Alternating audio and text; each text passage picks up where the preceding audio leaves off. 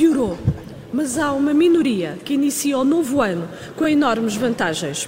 Os grupos económicos, que ao longo de 2022 obtiveram lucros obscenos à custa do empobrecimento de quem cria a riqueza e vive do seu trabalho. Exatamente. Pagamos mais 20,6% pelo pão e cereais, mais 21,1% pela carne, mais 29,6% pelo leite, queijo e ovos, mais 24,9% pelos produtos hortícolas. O que pagamos a mais está a ir para os lucros da grande distribuição. Só a Sonai e a Jerónimo Martins aumentaram em 30% os seus lucros. Veja-se as portagens. Ao invés de travar o aumento de portagens e de fixar a sua atualização no valor máximo equivalente ao do ano passado, o Governo não só decide aumentar as portagens em 4,9%, como decide ainda transferir 140 milhões de euros às concessionárias das autoestradas e dos pontos, que se somam aos 1.400 milhões de euros que já recebem. Espantoso. Os preços da eletricidade e do gás natural aumentam novamente 3,3% e 3%, respectivamente, quando os lucros da EDP ascendem a 518 milhões de euros e os lucros da Galp aumentaram 86%, alcançando 608 milhões de euros. É As prestações do crédito à habitação aumentam 100 euros, 200 euros e mais, mas mais uma vez, quem beneficia é a banca, claro. cujos lucros dos principais bancos, no seu conjunto, praticamente duplicaram para quase 2 mil milhões de euros. Há de facto quem esteja a ganhar e muito com a conivência do governo. Estamos perante uma das maiores transferências de riqueza do trabalho para o capital, com a cumplicidade do Governo e dos partidos à sua direita, PSD, Chega, Iniciativa Liberal e CDS, que apoiam e querem intensificar perante o aprofundamento das desigualdades e das injustiças, do agravamento das condições de vida, o Governo está enredado em sucessivas alterações dos seus membros, que são, sobretudo, mais uma expressão da opção política de subordinação do Governo aos interesses dos grupos económicos, ao invés de responder aos problemas que aí estão e que se agravam todos os dias. A saída de membro do governo, passado pouco tempo, para uma empresa na área que tutelava, para além de constituir um claro incumprimento da lei, é revelador da promiscuidade entre o poder político e o poder económico, que é inaceitável. A questão de fundo não são os rostos dos executantes, mas o conteúdo e as opções políticas do governo. Claro.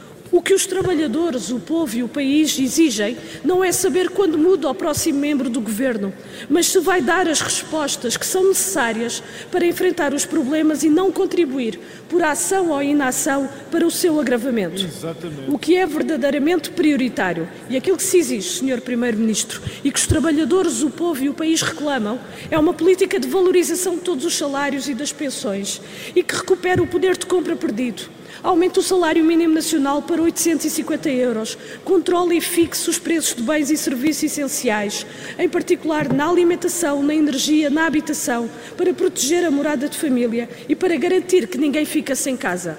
Uma política que enfrente o interesse dos grupos económicos, ponha fim à especulação e que garanta uma justa distribuição da riqueza. Paula Santos do PCP, eh, nesta primeira intervenção. Há pouco eh, estava aqui a comentar com o Rui Pedro Antunes a questão obrigado de André Ventura, antes da resposta do Primeiro-Ministro, eh, teve que acabar por ser o líder do Chega a trazer os casos polémicos. Sim, e o Primeiro-Ministro queria falar. Queria falar para dizer a Rita Marques que não confia nela, que não tomou uma boa decisão e que não deu o apoio dela, portanto, para deixar aqui a Rita Marques. E também sobre o caso de Espinho, António Costa disse que qualquer autarca que esteja preso, qualquer político que esteja preso, envergonha aos outros Óbvio que disse ainda que, enfim, que o processo ainda está a decorrer, etc. Mas também forçou André Ventura, António Costa a responder sobre esse caso. O PSD nunca podia falar nele porque tem um vice-presidente da bancada envolvido. E António Costa também a falar mais abertamente porque o ricochete maior é no PSD. Vamos ouvir a resposta de António Costa ao PCP. Neste momento temos mais 587 mil pessoas que têm um contrato sem termo do que aquelas que tínhamos em 2015. Hoje temos o salário mínimo nacional 40% acima do que tínhamos em 2015. Hoje temos o rendimento médio dos trabalhadores 20% acima daquilo que tínhamos em 2015. E esta trajetória é a trajetória que temos que responder. E perante o pico inflacionista que vivemos o ano passado, que nasceu na pandemia e foi fortemente agravado pela guerra desencadeada pela Rússia contra a Ucrânia, aquilo que nós temos de fazer é, por um lado, agir sobre os preços e, por outro lado, sobre os rendimentos.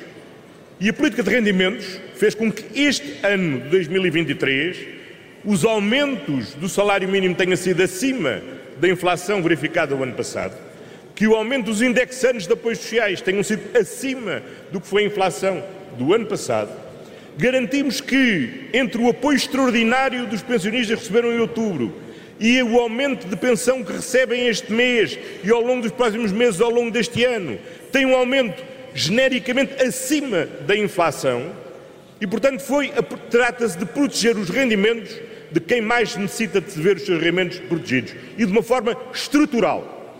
Para além destas medidas estruturais, nós tivemos o ano passado um conjunto de apoios extraordinários que foram, aliás, atribuídos também a, a, família, a pessoas que tinham o dobro do rendimento médio, até 2.700 euros. E fizemos isto porque temos bem consciência das dificuldades que a classe média está a enfrentar. Mas agimos também do lado dos custos.